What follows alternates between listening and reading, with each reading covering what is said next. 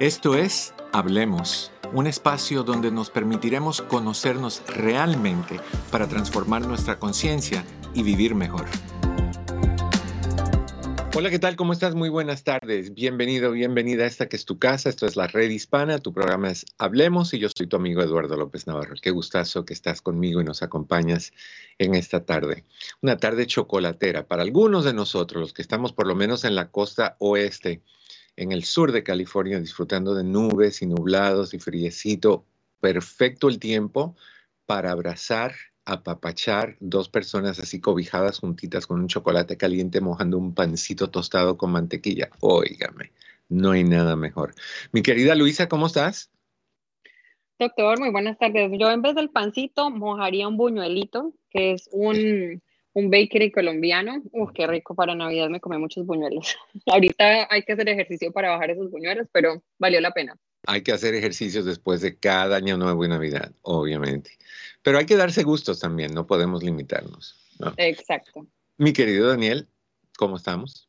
Muy bien, doctor, aquí listos para este programa y si todos con café, buñuelo, pan, no importa, lo que sea, le damos con tal de que comamos algo. Bueno, el problema es que a veces estamos con una persona ahí apapachaditos y esa persona puede ser tóxica. No te vayas, vamos con más.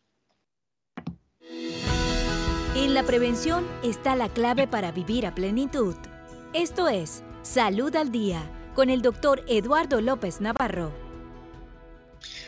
Qué bueno que estás conmigo nuevamente. Bueno, hoy quiero que hablemos de un tema muy importante. Tú sabes que en el camino de tu vida, en el transcurso de, tu, de tus experiencias ah, de la vida, vas a encontrarte con diferentes personas y puedes encontrarte con personas que son un poquito problemáticas. Puedes encontrarte con amistades, aún con familia y definitivamente con parejas que caen bajo la categoría de gente tóxica, de gente, podemos decirle también, disfuncional. O tal vez tú Tal vez tú seas la persona que está demostrando algunas señas o señales de, toxinas.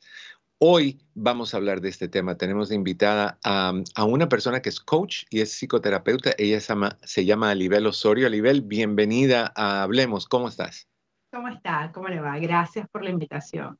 No, un placer, gusto tenerte con nosotros. Número de teléfono, si ustedes tienen alguna pregunta para Libel, con gusto eh, la podemos contestar relacionados a esto de relaciones tóxicas y personas tóxicas. El teléfono es 1-800-473-3003. 1-800-473-3003. All right. Tú sabes que, que, somos gente de temporadas, ¿no? Cuando en, los 80 y eso era importante ser cool eh, esa era la palabra, tenías que ser cool. O si no, tenías que hacer esta otra cosa. y ahora de repente ha surgido un interés en hablar o de la gente bipolar, porque todo el mundo y sus amigos son bipolares, o de la gente tóxica. Lanzamos ese término así de libre. ¿Existe realmente gente tóxica o esto es un mito? a ver, vamos, primero vamos a empezar por definir tóxico. Que eso es súper importante. Y la verdad que em, cuando hablamos de gente tóxica y lo buscamos en el DSM-5, que es por donde básicamente nosotros nos regimos, no existe. No es una denominación, no es una categorización, no es ni siquiera un síntoma. Lo que sí es importante entender que hay constructos que nosotros utilizamos en la vida diaria y luego empezamos a aplicar puertas adentro de una consulta. Entonces, a, menos que la gente venga de Chernobyl, pues básicamente no es tóxica, ¿no? Mm. Pero sí no es menos cierto que hay personas que pueden llegar a ser nocivas para, para, para nuestro vivir diario, para nuestra conducta, y tiene una explicación, un basamento científico. Y es que básicamente detonan nuestros, nuestra producción de cortisol, que es la hormona del estrés. Entonces, cuando nosotros a nivel conductual encontramos una persona, a una situación, a un dispositivo, un programa que detona esos niveles de cortisol, entonces entramos en ese episodio de estrés y entonces ahí sí podemos decir, esto es tóxico para nosotros. Básicamente haciendo la, la similitud de los constructos. ¿no? O sea, que, que es un, la característica de, de, una persona que puede catalogarse como tóxica, es aquella persona que detona en uno estrés.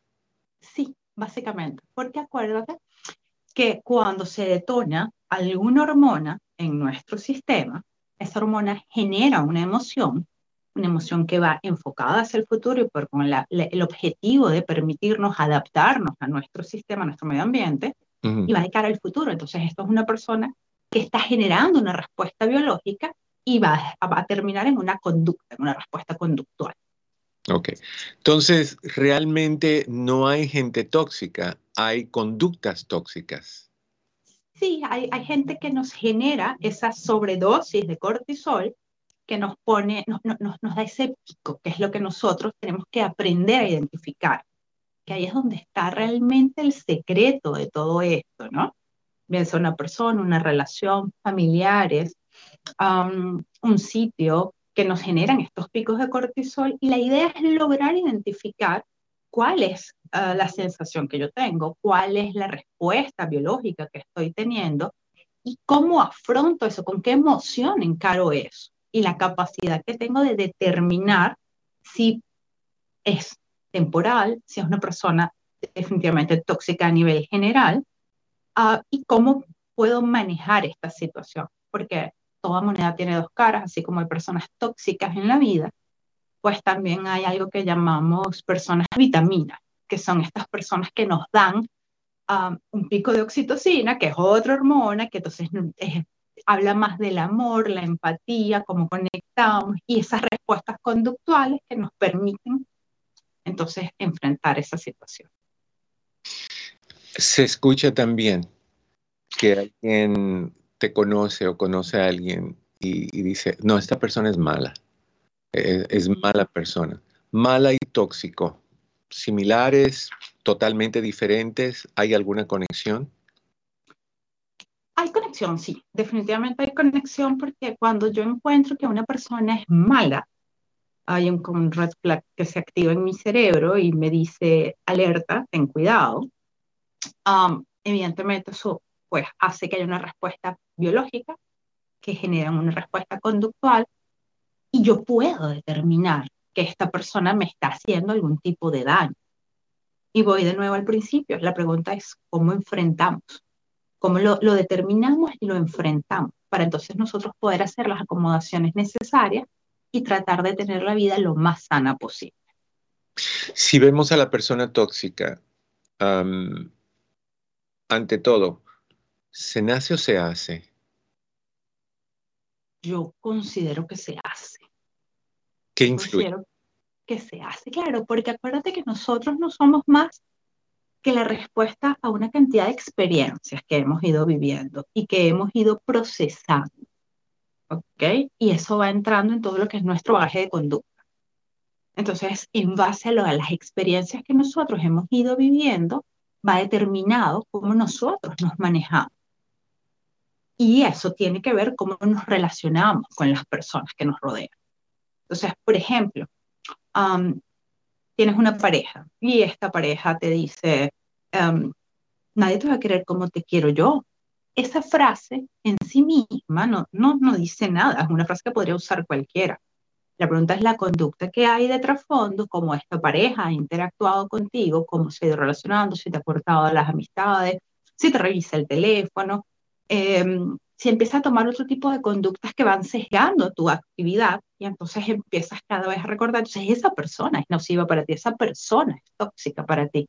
Y cada vez que interactúas con esa persona viene ese pico de cortisol que hace que para ti sea un factor estresor, un factor que, que te genere unos niveles de estrés importantes y que te afecten en tu conducta. Eh, la mayoría de las personas que son tóxicas se dan cuenta que lo son o, están en un estado de negación o, el ejemplo es, te echas un perfume y la gente te dice, oye, qué rico hueles, pero tú no lo hueles porque ya tú te, acostumbraste al olor y es parte de tu realidad. ¿La persona tóxica también se acostumbra a esa toxina? Normalmente, porque es un patrón de conducta. Ya aprendió a manejarse así, ya aprendió a establecer ese, ese parámetro y suele relacionarse con todo el mundo de la misma manera. Entonces no va a ver que tiene un problema. No va a ver en el momento que tiene un problema, puede haber alguien que le haga ver que tiene un problema, puede ir a consulta, terapia, hacer sesiones y determinar cuál es el problema. ¿Cómo, cómo? Ok, ese es un, punto válido, porque, muy válido, porque eh, me imagino que ahorita hay personas que están diciendo, no, pues mi esposo es tóxico o mi esposa es tóxica. le he dicho 20 veces que tiene un problema y me dice que el problema soy yo porque, porque no tolero como él es y que él siempre ha sido así. Eh, ¿Cómo, ¿Cuál es la mejor manera de, enfrentar a un, y suena horrible decirlo, a un tóxico? Te digo porque me da gracia decirlo de esa manera, porque en los, las aplicaciones para encontrar pareja, hay muchas aplicaciones donde te ponen, busco a mi tóxico o busco a mi tóxica, como que es algo bueno. Entonces, eh, hay, un poco de confusión con esa palabra. ¿Cómo le dejamos saber a esta persona que es tóxica de, la forma negativa que necesita ayuda para no levantar las defensivas. Claro, ah, bien complicado. Te lo voy a decir, es bien, bien complicado.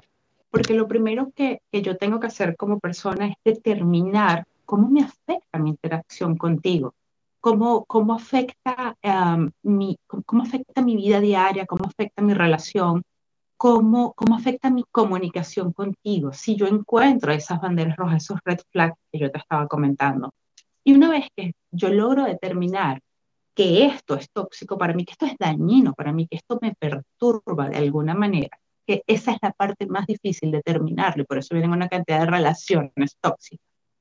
Entonces, ah, en ese momento, la mejor solución siempre es establecer un límite y dejarte saber a partir de este punto no te voy a permitir afectarme, a partir de este punto no te voy a dejar que te involucres, a partir de este punto no te voy a dejar que me afecte.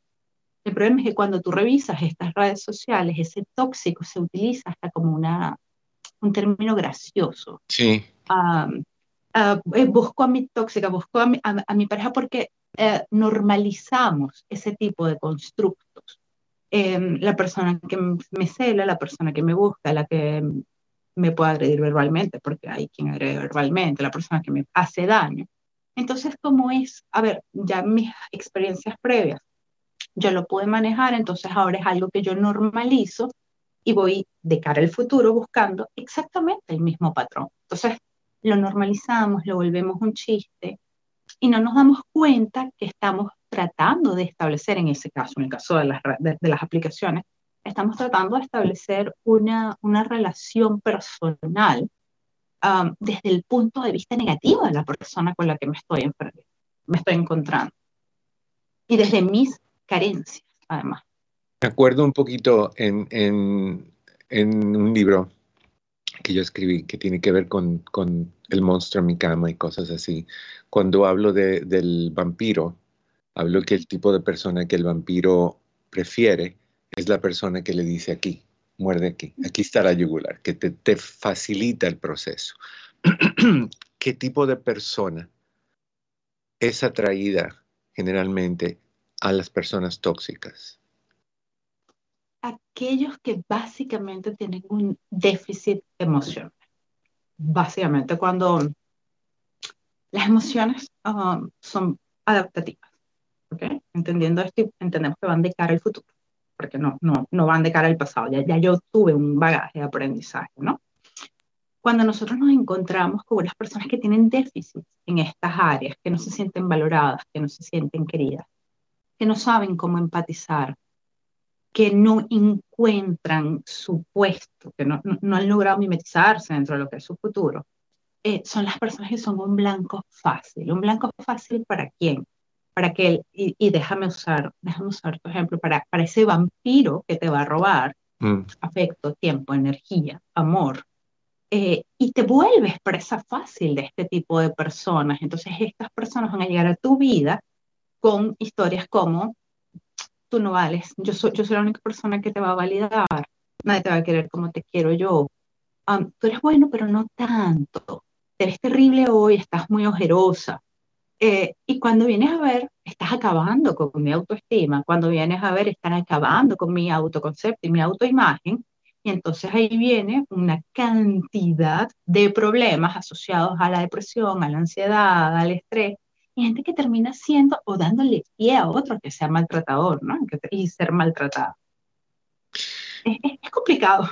Eh, sumamente, sumamente. Y es difícil porque este tipo de persona que tiene esas carencias emocionales es una persona que, que te agarra y no te suelta. Que, siente que sin ti no, la codependencia, que sin ti no puede vivir, no puede existir, tú eres su, oxígeno. Ahora, si, si hacemos una, una lista rapidita de cinco Ah, identificadores o, señales que alguien que nos está escuchando puede decir, ok, tienes un tóxico, sí, tal y tal y tal y tal cosa sucede, y soy tóxico si tal y tal y tal cosa están, suceden. ¿Cómo, nos guiamos? Básicamente, si tienes una persona o si eres, es básicamente el mismo aire. Entonces, ¿cuáles son esas cinco cosas? Por ejemplo, uno, si, si esta persona atenta contra tu autoestima, mm, no te ves tan bien, mm, podría ser mejor. Si esta persona cuarta tus expectativas, bueno, podríamos salir, pero no quiero que te vistas de esa manera. Podrías tener amigos, pero no este amigo. ¿Ok? Si son personas que cuando tú hablas, no te escuchan, solamente están pendientes de sus necesidades y no de las tuyas. Um, la lealtad es un, es un, tema importante. Si yo soy leal, yo espero recibir eso. Pues hay gente que adivina qué, no es leal contigo, sino solo a sus propios intereses. Entonces, esa es otra. Y yo diría que por último, uh, el que manipula, el que manipula afectivamente. Um, yo te voy a dar, pero, pero me siento mal si te vas, no te voy a recibir porque ya no me estás queriendo. Entonces, cuando tú recibes este tipo de manipulaciones, esa persona. Te voy a dar una serie de, situaciones. Me dices tóxico o no tóxico. Okay. Yo tengo que manejar el dinero. cuando necesites ir a comprar algo, pídamelo, yo te lo doy, pero yo lo voy a manejar. Totalmente tóxico. Ok no me gusta que estés mirando a la gente en la calle. Tú vienes conmigo, tú no vienes con toda la gente. Tóxico. Ok.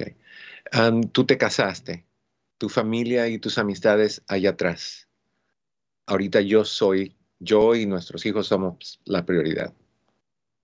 Tóxico. Te pegué porque tú lo buscaste. Terriblemente tóxico. Todas estas son situaciones que le pasa a nuestra gente todo el tiempo. Y, no nada más con los hombres, también con las mujeres. Hay mujeres que hacen la misma situación. Absolutamente, y es aún más impresionante. te vas a encontrar con gente que probablemente sea tóxica para mí, ¿ok? Porque a mí a la que le está cortando, es a mí a la que está afectando, pero puertas afuera, gente que puede convertirse en alguien absolutamente bueno, una persona vitamina para otro, ¿ok? Porque no, no, no necesariamente está empatizando con el compañero de trabajo de la misma forma que empatiza conmigo. Y cuando vienes a ver, él con el compañero de trabajo es súper amable, súper sociable, súper colaborador. Y a mí me dice, no puedes salir, no puedes comer, no puedes reír, no puedes tener amigos, no puedes usar el teléfono hasta que yo no esté presente. Entonces, para mí es una persona tóxica, pero de puertas afuera, una persona que se puede convertir en una vitamina para otro. Eso nos ocurre mucho. ¿Cómo hacemos si, si estamos identificando, ah, caray, yo creo que yo estoy ahí? Yo creo que, que yo estoy en una relación tóxica.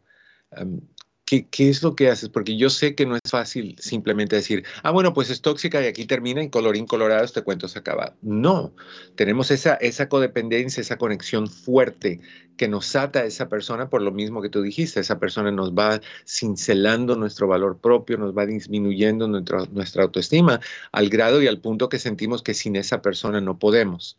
y llegamos a creer Sí, o sea, ¿quién te va a querer con tres hijos? ¿Quién te va a querer con lo gorda que, o gordo que estás? ¿Quién te va a querer con, con, roncas en la noche?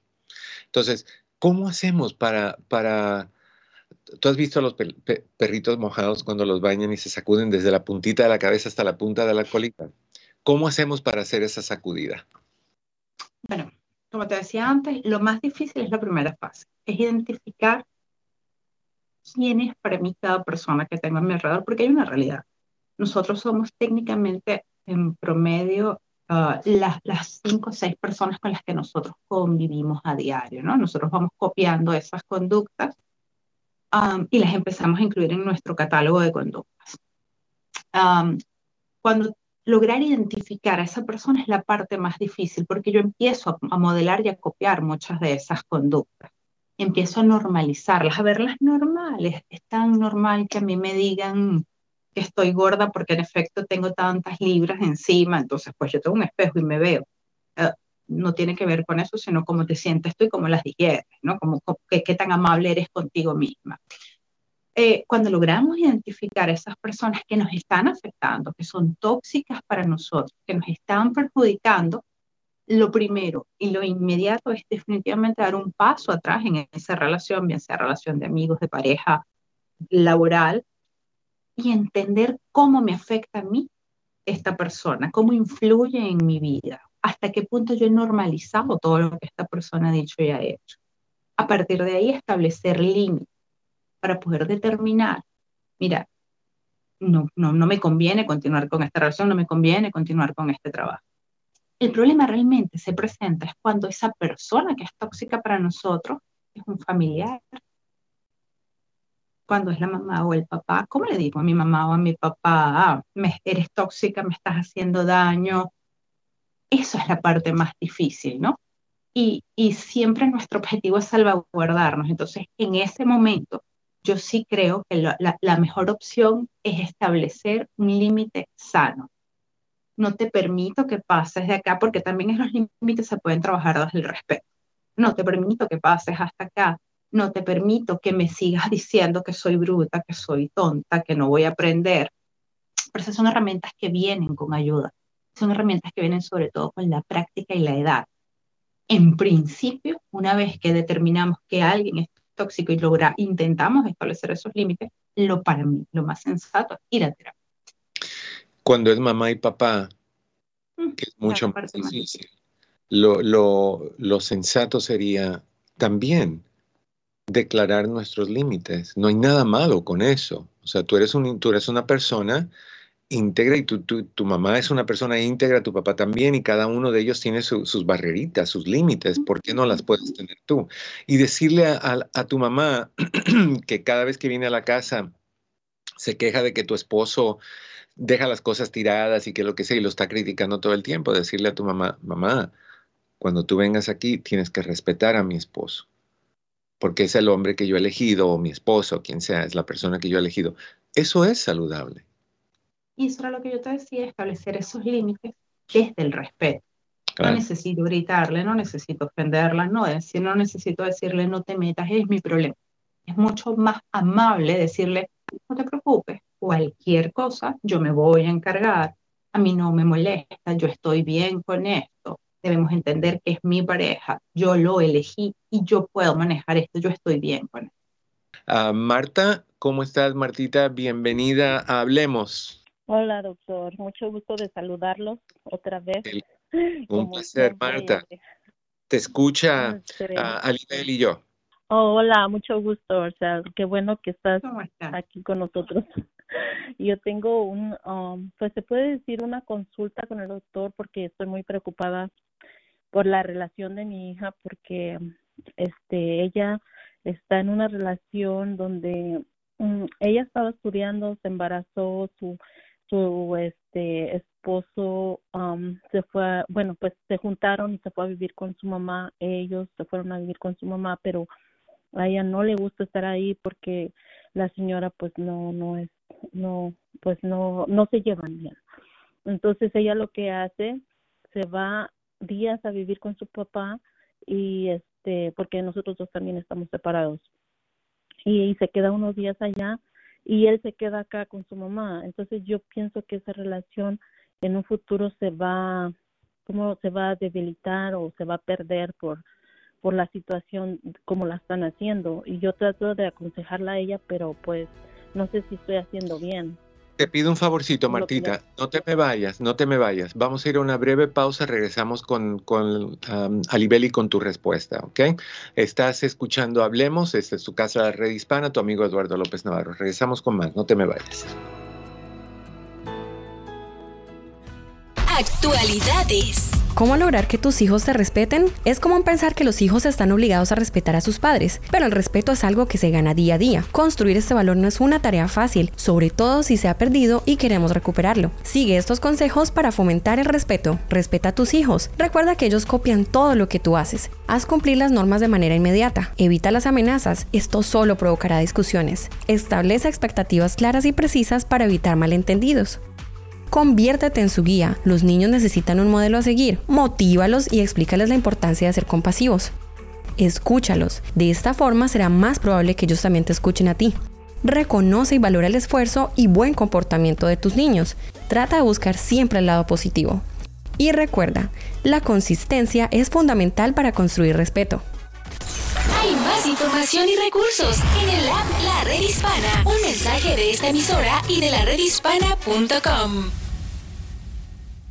Fuente de salud. Hola, ¿qué tal? Te saluda tu doctor Eduardo López Navarro. La mayoría de las resoluciones de Año Nuevo se enfocan en comenzar un nuevo hábito. La mayoría de las personas hacen varias resoluciones de año nuevo, pero la mayoría de estas no las logran. Lo que sucede es que las hacemos durante el tiempo equivocado. Usamos el año nuevo cuando estamos contentos y muchas veces bajo los efectos del alcohol para definirlas. Esto causa que elijamos resoluciones irreales y muchas veces inalcanzables. Por lo general, tomamos malas decisiones y de forma impulsiva. Las hacemos en frente de personas que tal vez estén comentando resoluciones serias e importantes y no nos queremos quedar atrás. Estos casos, eventualmente no solo nos quedamos atrás, sino que también empeoramos aquello que queríamos mejorar.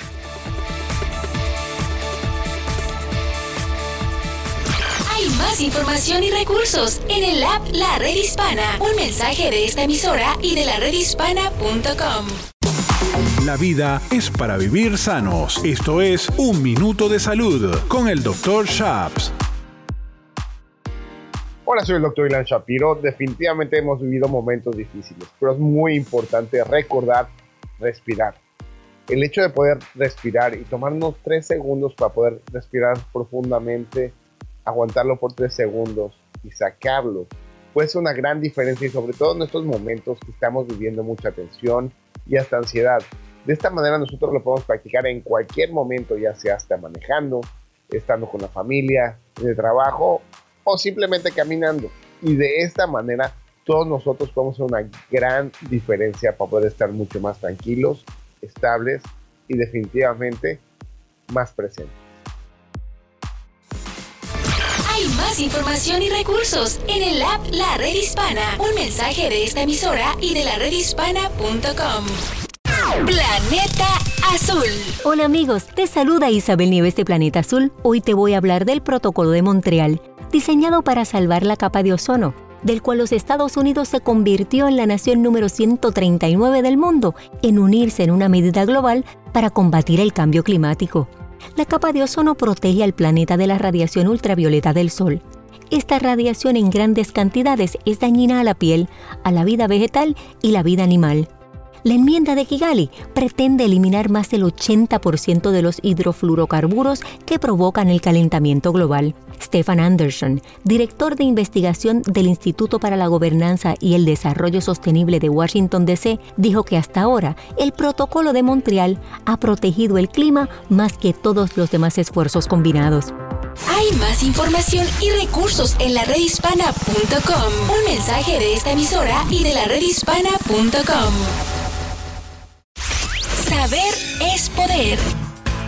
Hola queridos amigos, aquí tienen a su doctora Isabel de la Red Hispana. ¿Y cómo va a ser ese comienzo? La actitud debe de ser positiva. Seguramente alguna vez en la vida eh, se habrá ocurrido que concibes un proyecto, lo anhelas, tienes tus puntos que vas a hacer, voy a hacer esto y lo otro. hay veces que hay riesgo, hay sacrificios, pero no se te da lo que tú quieres en el momento. Si es algo que lo has pensado porque te conviene, pues ¿por qué no? Vuélvelo a tratar con esa esperanza, pero bien fuerte, que sí lo lograrás. tu doctora Isabel te desea un año que viene maravilloso, porque maravilloso eres tú y tú lo lograrás. Con mucho cariño, tu doctora Isabel. Hay más información y recursos en el app La Red Hispana. Un mensaje de esta emisora y de la redhispana.com. Conoce las herramientas para mejorar tu vida. Hablemos con el doctor Eduardo López Navarro. Así es, estamos de regreso acá en tu casa. Esto es la red hispana, tu programa es Hablemos. Yo soy tu amigo Eduardo López Navarro. el teléfono es 1-800-473-3003. 1-800-473-3003. El programa es Hablemos. Yo soy tu amigo Eduardo López Navarro, acompañado hoy con mucho gusto de Alibel Osorio, terapeuta y coach. Estamos hablando con Marta. Marta tiene un dilema de esos intensos, profundos y latinos. Así que yo voy a dejar que mi queridísima Alibel tome riendas de esto y lo resuelva. Adelante, Alibel. A ver, Laura, yo creería que, que lo primero es entender que nosotros como papás efectivamente siempre vamos a querer lo mejor para nuestros hijos, siempre, siempre vamos a tratar de ayudarlos y, brindarles el, soporte que ellos necesitan. Pero la verdad es que los hijos hay que dejarlos caminar. Los hijos deben experimentar sus, sus vidas, deben experimentar sus aciertos y sus fracasos, siempre entendiendo que nosotros como papá podamos darles un consejo, pero yo creo que lo más importante es estar allí por si acaso caen y apoyarlos. Podemos hablarles, hacerles entender que la relación puede ser dañina, tóxica, pero la verdad es que ella debe confrontarlo, ella debe entender hasta qué punto esto le está afectando y cómo manejarlo, porque no podemos vivir la vida de nuestros hijos. Y ahí es donde está el primer problema que tenemos como papás y como papás latinos. ¿Qué crees, mi querida Marta?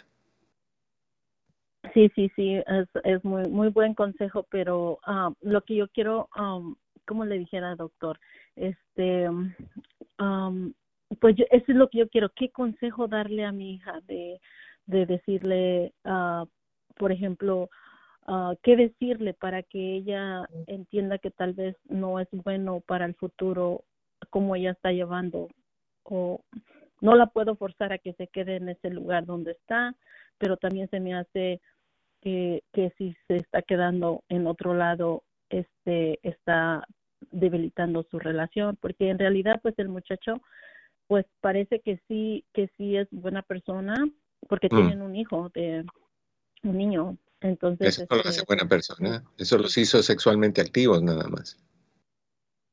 Mm, bueno, me refiero a que a que este como que él sí trata de, de trata de, de, que estén juntos, pero de, apoyar, pero no pero no no le alcanza, ¿sí me entiendes? Ok, entonces la, la pregunta es ¿qué hacer con tu hija? ¿Cómo hablarle a tu hija para que tu hija reaccione y se dé cuenta que está cometiendo un error, correcto?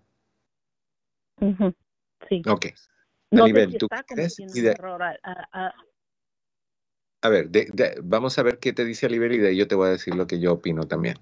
Adelante. Bueno, creo que yo, yo le invitaría a que, que le preguntara y a que la haga reflexionar. Esto es lo que quieres para tu futuro, te sientes cómoda con lo que estás viviendo, estás satisfecha con la relación que tienes, cuáles son tus expectativas a corto y a largo plazo y ayuda a invitarla, invitarla a que piense y a que se imagine y se proyecte, tal vez en unos cinco, seis meses, un año, para que eso la pueda llevar al punto de empezar a tomar decisiones para reestructurar su vida en, la, en función de lo que ella considere que es mejor para ella.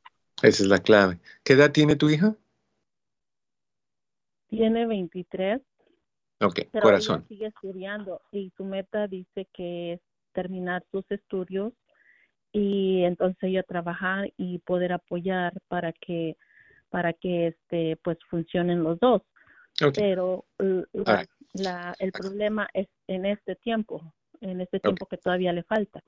Mientras tanto ok te voy a decir lo que yo haría en, yo entiendo que cuando uno tiene hijos menores de 18 uno le puede decir ponte el suéter o no sales Ah, no hables con fulanito o, te quito tal cosa, o sea que uno puede imponer. Pero cuando los hijos entran a la mayoría de edad, ah, cuando son adultos, ya la imposición no tiene sentido, porque se sienten como que tú le estás dirigiendo su vida.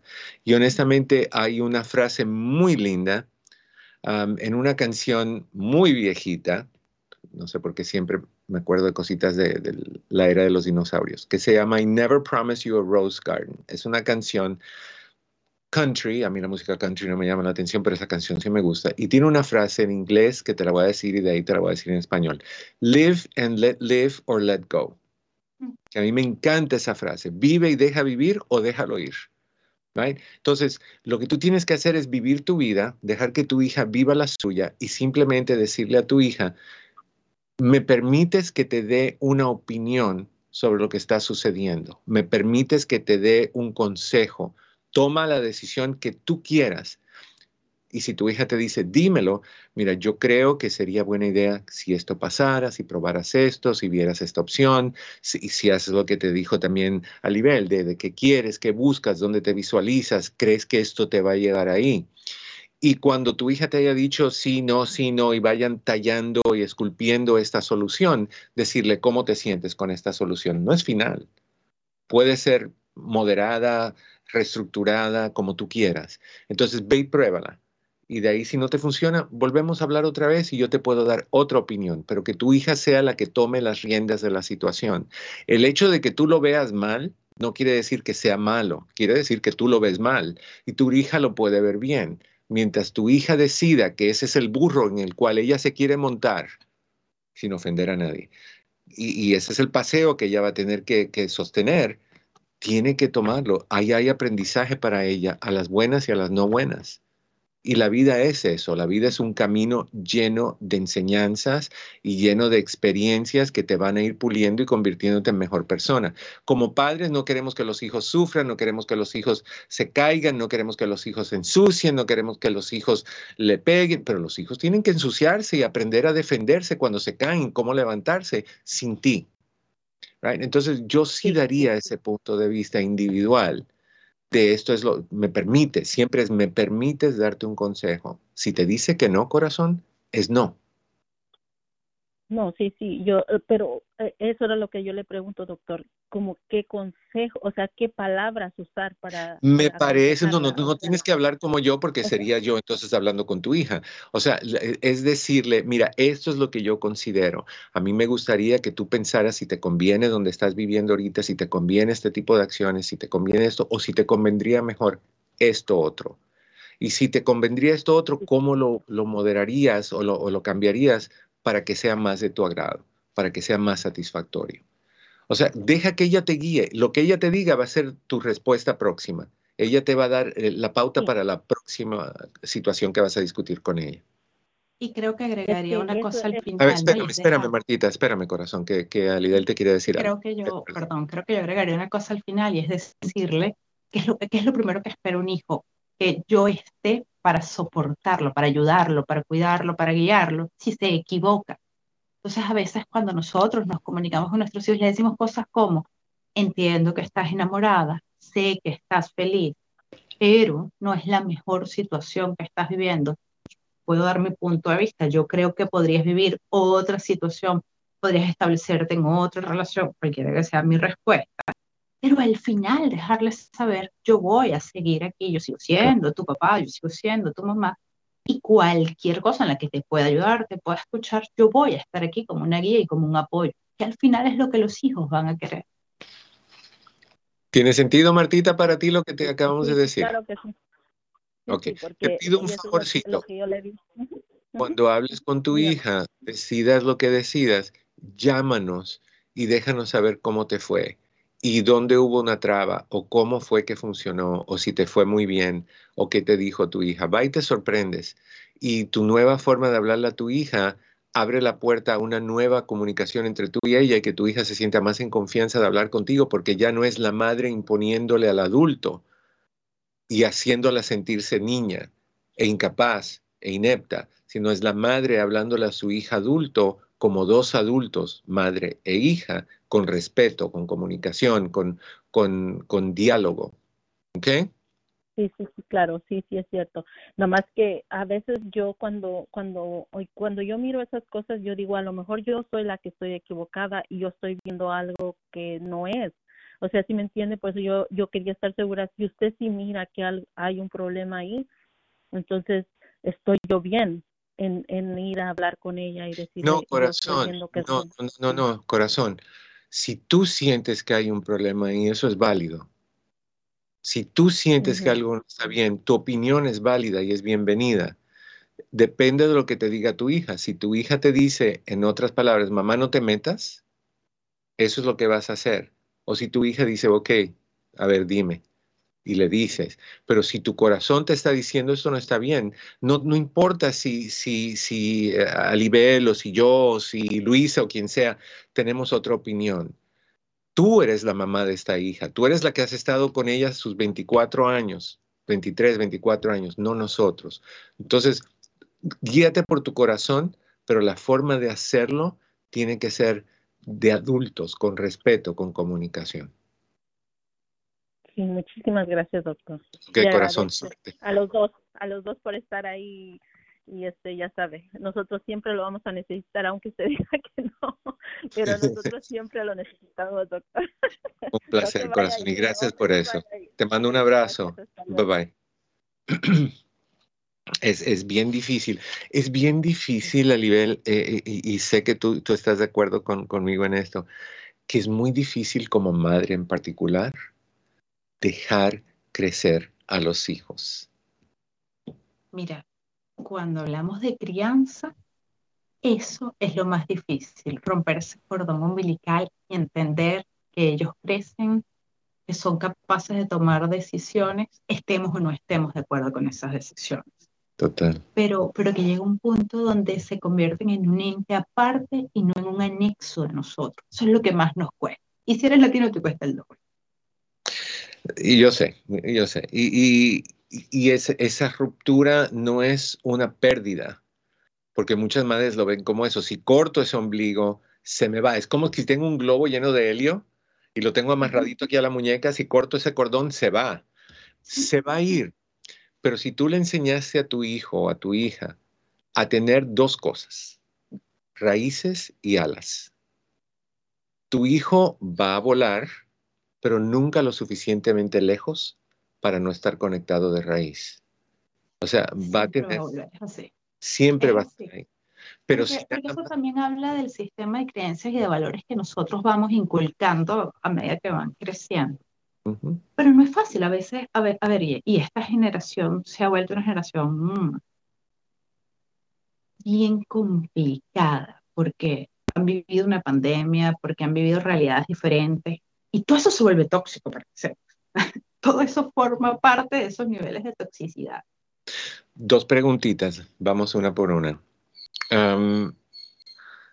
la toxina generalmente viene de crianza, por, por, basado en la crianza que recibimos, por cosas que a veces los padres no ni piensan que pudo haber afectado a sus hijos padres muy ocupados, padres desconectados, padres separados, padres con, violencia, alcoholismo, em, exceso de trabajo, padres fantasmas, porque me acuerdo mi papá eh, se iba a trabajar antes de que yo me despertara y llegaba a la casa después que ya yo me había dormido, entonces me tocaba ver a mi papá muy poquito tiempo. Todas esas cosas van amoldando o moldando a un ser humano. Si venimos con estos vacíos que tú hablaste hace un ratito, que, la, persona que es atraída hacia una persona tóxica es porque carga estos vacíos emocionales, ¿cómo hacemos para sanar eso que pasó hace tanto tiempo atrás? Básicamente, eh, empezando a cerrar ciclos, empezando a entender, a perdonar, a trabajar desde el amor, empezando a entender que esa fue la realidad que le tocó a mi papá, en tu caso, a mi papá, que tenía que trabajar para mantener hijos, esposa. Cuando tú empiezas a perdonar, tú empiezas a sanar. Cuando tú empiezas a normalizar eso, empiezas a entender por qué lo hacía. No quiere decir que lo comparto, solo que soy capaz de entenderlo y de perdonarlo. Y me doy la oportunidad a mí en ese momento de no replicar esa conducta, de comenzar mi vida desde otro punto y comenzar a darle a mis hijos patrones que son los que yo quiero que se guíen, que son los que yo quiero que ellos copien y modelen.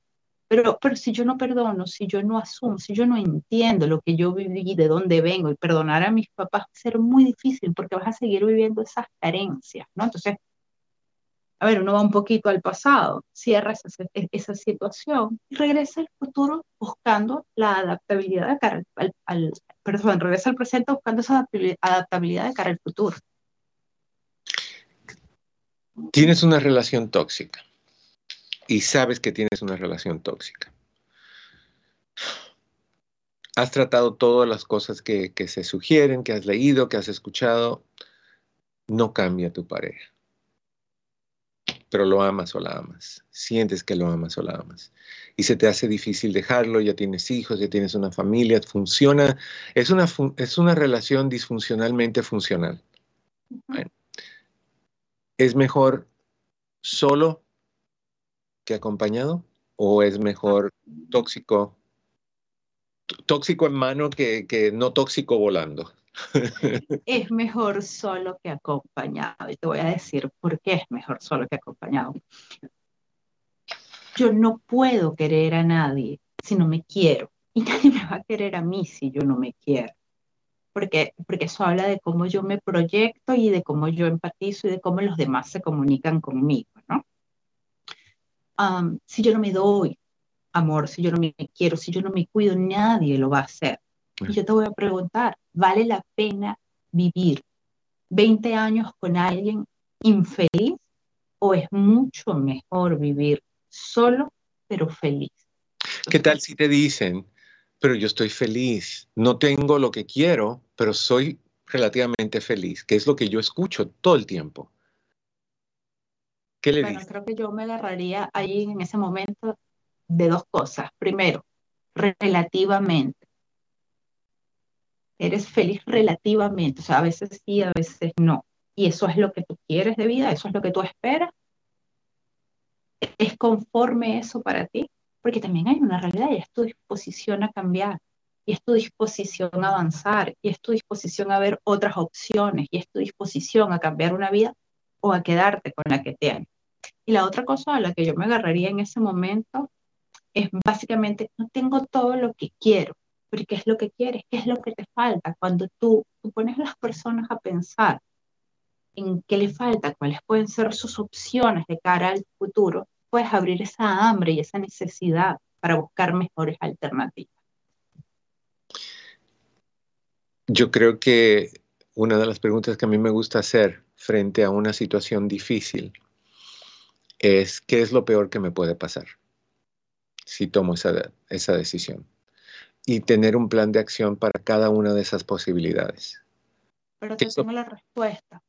¿Qué es lo peor que te puede pasar? Lo peor ya lo tienes.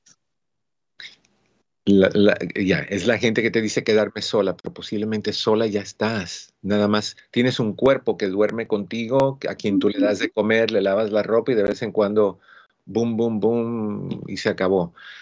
Pero, Entonces, lo peor probablemente ya lo tienes. La pregunta es, ¿quieres ir por lo mejor? Quieres buscar la mejor versión. Fíjate que me, acuerdo mucho de padres que, cuyos hijos se perdieron años atrás, desaparecieron y nunca los encontraron. Y hablas con ellos y te dicen que, que es peor el no saber si están vivos o muertos, que preferirían saber que están muertos para poder dejar eso ir, que vivir toda la vida, 20 años sin saber si está vivo, si está muerto, qué pasó. O sea, la idea de... incertidumbre mata, la certeza te ayuda a cerrar ciclos. Exacto. Entonces, en esta forma, el, estar con una persona tóxica es la incertidumbre de lo tengo, pero no lo tengo. O sea, no está ahí para apoyarte, no está ahí para ayudarte, está ahí para traerte dolor. ¿Cuándo te vas a poner los pantalones y decir, voy a matar la relación? Porque es entender, lo tengo, pero, a ver, lo tengo, pero no funciona lo que tengo. Lo tengo, pero no cubre mis expectativas como persona. Lo tengo, pero él no quiere todo lo que yo puedo tener para ofrecer. Lo tengo, pero él solo está por una parte de lo que yo puedo tener para ofrecer como persona, para nutrirse él. Pero las relaciones, y esta parte es súper importante entenderlas, corren como las autopistas en doble vía. Yo te doy, pero tú me das y eso nos nutre a los dos. Y si ambos estamos en esto, podemos crecer pero donde yo me convierto en el support y tú te paras acá y yo tengo que llevar toda la carga de lo que no quiero, se hace muy difícil la vida. Ya, ya. Daniel, ¿qué tiempo nos queda? más o menos? Cinco minutos. Cinco minutos. Ok. Te voy a decir unas rapiditas. Tenemos, nada más me das una contestación rápida, rápida a cada uno de estos puntos. Son sugerencias de qué hacer frente a los comportamientos tóxicos. Uno, no le des atención inmerecida. ¿Cómo entendemos eso? Es que eso es una forma de ser tóxica. A ver, cuando alguien te dice y habla de tu capacidad de comunicación, entonces cuando estás en una relación y esta persona te castiga con el silencio, mm. eso va a generar un pico de cortisol y además te demuestra que la persona con la que estás no tiene la capacidad de resolver un problema o una situación, no tiene la capacidad de verbalizarlo y comunicarse. Entonces, eso en sí mismo es una frase que es absolutamente tóxica. Ok. Buena idea o mala idea, no lo tomes personal. No es tu problema. depende de cómo lo manejemos, pero básicamente si me dices buena idea o mala idea, pero no te lo tomes personal, eso forma parte de alguna, alguna, alguna conducta que me pueda permitir crecer, que sea constructiva para mí, o, o más bien estás destruyendo mis valores y mi autoestima y mi capacidad con eso. Y vuelvo a lo mismo, todo depende de cómo lo tomes de las circunstancias, si esa persona es tóxica para ti o es una persona vitamina, porque hay gente que te lo dice desde el punto de vista más constructivo, ¿no? Pero eso te va a hablar es de cómo viene en el tiempo esa relación. Aprende a llevar las riendas de la conversación con esa persona. ¿Buena o mala idea? Eso es una buena idea. Okay. Para mí eso es una buena idea. Ten claras de las líneas rojas o las alarmas que, que te pueden activar. Esa es la mejor de las ideas. Aprender a leer al que tienes enfrente y en el momento que venga un red flag, escucharlo, verlo, darte el tiempo para, para estudiarlo y después decidir si lo desechas o no, pero darle el tiempo para escucharlo. Atiende a sus intentos por redimirse. Ah, ah, mm, hablaríamos de cuál ha sido la situación, porque si después de golpearte te digo que esto tú te lo buscaste, pero no lo voy a volver a hacer, entonces es absolutamente tóxico, ¿no? Es el ciclo de la mujer abusada, ¿no? Es ah, el ciclo de la persona abusada, correctamente. E, este a mí me sacó de onda. Estos son consejos que dan las personas en, redes. Ah, por defecto, ignóralos. No, es terrible. Eso me parece terrible. Además, eso habla de tu poca capacidad para comunicarte, para resolver una situación. Ah, y ese es uno de los castigos más fuertes que nosotros logramos hacerle a alguien, ¿no? Cuando lo ignoras y bloqueas cualquier tipo de información. Ah, y déjame ponerte en contexto con la realidad de los niños de hoy. Me dejó en visto. Mortal. Sí. Mortal. Eso genera un pico de cortisol impresionante. ¿Por qué? Porque no se comunicó conmigo, no me dio un feedback, no hay una respuesta. Y me siento ignorado. Entonces, claro, yo me siento mal porque fui ignorado pero tú no tuviste la capacidad para solucionar o para comunicarte, ¿no? Qué horror. Alibel Osorio, ¿dónde te podemos encontrar si queremos saber más de ti y hablar contigo? A ver, yo estoy en Miami. Um, yo estoy en Healthy Solution for Children and Family, ¿ok? Um, mis redes sociales son H, S, F, D, Doral. Y el número, pues, 305-879-4122. ¿Otra vez? 305-879-4122. Ok, ahí la tienes. Te agradezco muchísimo tu, tu tiempo y tu sabiduría y volvemos a hablar en otra ocasión. Seguro, gracias a ti. Que estés muy bien. Muchos besos. igual, nos vemos. Mis niños y niñas, ahí lo tienen.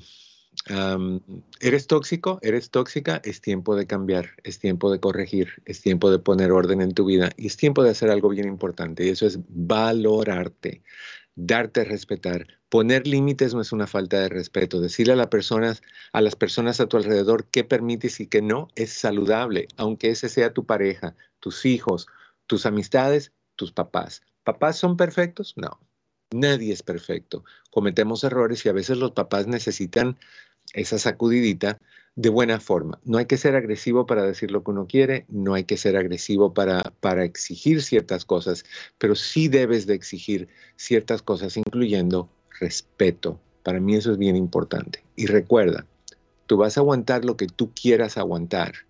Esa decisión es tuya. Por muy tóxica que sea esa persona, la decisión de si tú sufres o no mantienes la relación o no, es tuya, de nadie más. Te deseo que en el camino de tu día cada piedra se convierta en flor. No olvides por favor de compartir y darle like. Nos vemos la próxima.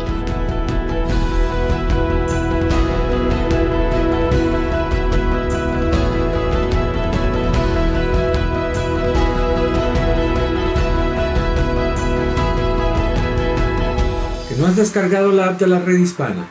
No sabes lo que te Búscalo ya en Google Play en Apple Store como La Red Hispana.